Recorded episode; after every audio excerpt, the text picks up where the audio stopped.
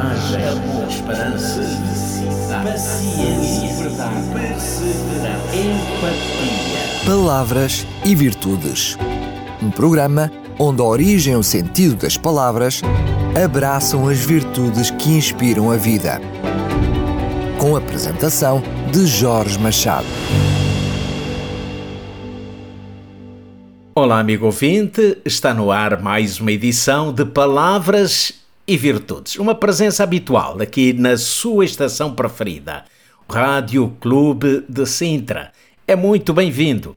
Eh, não faltam palavras no nosso glossário linguístico, embora por vezes possa haver uma ou outra dificuldade em as pronunciar, o certo é que a língua portuguesa apresenta uma variedade de recursos que nos permitem comunicar de forma simples, objetiva e clara. Uma só palavra pode apresentar mais do que um sinônimo e até mais do que um significado. Tomemos como exemplo a palavra que escolhi para a nossa reflexão de hoje: abnegação que também é sinónimo, veja bem, de abjuração, renúncia, abstinência, altruísmo, desamor, desapego, desinteresse, desprendimento, indiferença, enfim, não há dúvida, não faltam sinónimos para abnegação. Mas uh, falemos então de abnegação, cujo significado representa, uh, sem dúvida, uma das mais importantes virtudes do caráter. A palavra abnegação vem então do latim abnegato.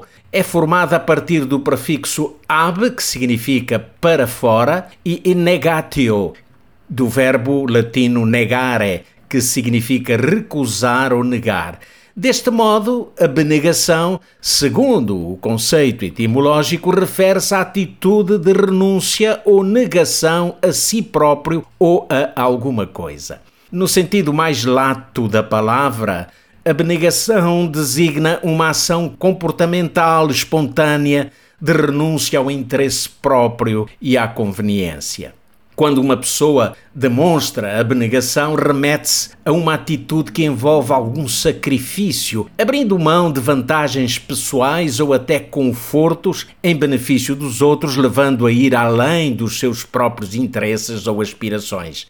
Eh, podemos tomar como exemplo o sacrifício de uma mãe ou de um pai pelo bem-estar ou felicidade dos seus filhos. A abnegação está entre as mais excelentes virtudes, mas nem sempre aquilo que aparenta ser virtude é virtude. Pode haver alguém que manifesta habitualmente um comportamento amável ou uma atitude respeitável para com os outros, alguém que seja cordato, ordeiro e até amigável, alguém que até cumpra integralmente os seus deveres religiosos ou as suas obrigações cívicas, alguém que faça doações ou até contribua para projetos sociais, eh, tudo isso podemos achar que são virtudes, mas nem sempre o serão, porque, em boa verdade, por mais sentidas que sejam, não tornam ninguém mais santo ou bom cristão. Eh, muitas vezes trata-se apenas de pseudo-virtudes que caracterizam uma personalidade e que por vezes estão fundamentadas no mero desejo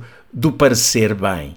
Jesus Cristo foi muito claro e incisivo ao referir-se a isso, quando no início do seu sermão, conhecido como o Sermão da Montanha, alertava os seus seguidores: Guardai-vos de fazer a vossa esmola diante dos homens, dizia Jesus, para ser desvistos por eles. Aliás, não tereis galardão junto do vosso Pai que está nos céus.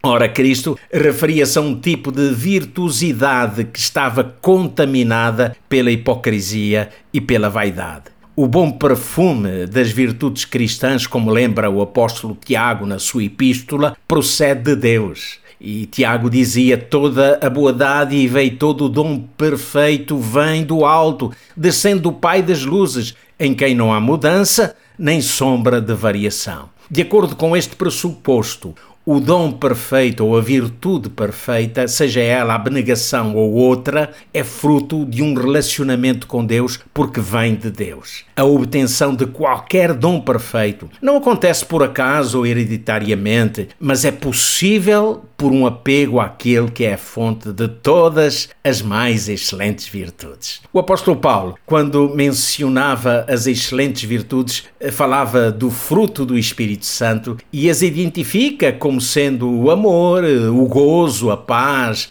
a longanimidade, a benignidade, a bondade, a fidelidade, a mansidão, o domínio próprio. Já Cristo quando se referiu à forma de obter este fruto do Espírito, falou de abnegação, que, como temos dito, não é mais do que a capacidade de renunciar a algo. Se alguém quiser vir após mim, dizia Jesus, renuncie-se a si mesmo, tome a sua cruz e siga-me. Esta negação que Jesus enfatiza não significa uma perda, mas um reencontro com a verdade. E isso implica o soltar as amarras do orgulho e da hipocrisia.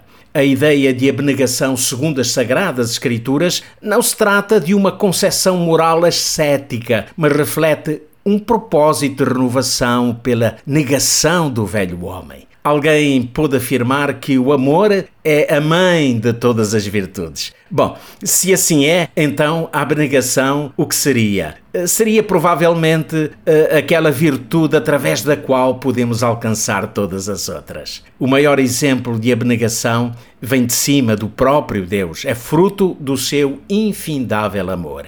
Ele entregou o seu Filho único eh, para a salvação do homem perdido. E essa ação de dar ou entregar implica sacrifício, implica abnegação.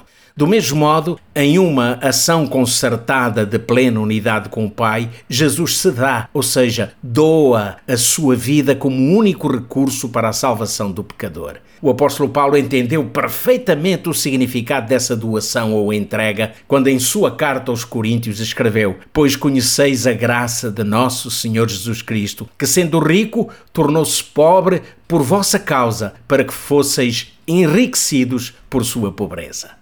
Bom, é provável que quando olhamos para dentro de nós mesmos descobramos defeitos e traços que denotam o quão distantes estamos do maior exemplo de abnegação. Mas é mais que provável que enquanto aqui estivermos, nunca chegaremos à plena e perfeita estatura de Cristo. Mas eh, todos podemos ir ao seu encontro em busca dessa renovação do interior que nos permitirá experimentar a boa, agradável e perfeita vontade de Deus. Estimado ouvinte, com o desejo de que tudo lhe vá bem, eh, fico por aqui hoje. Voltarei em breve para mais um momento de palavras e virtudes. Até lá, o meu sincero abraço de amizade. Coragem, esperança, paciência, verdade, perseverança, empatia. Palavras e virtudes. Um programa onde a origem e o sentido das palavras abraçam as virtudes que inspiram a vida. Com a apresentação de Jorge Machado.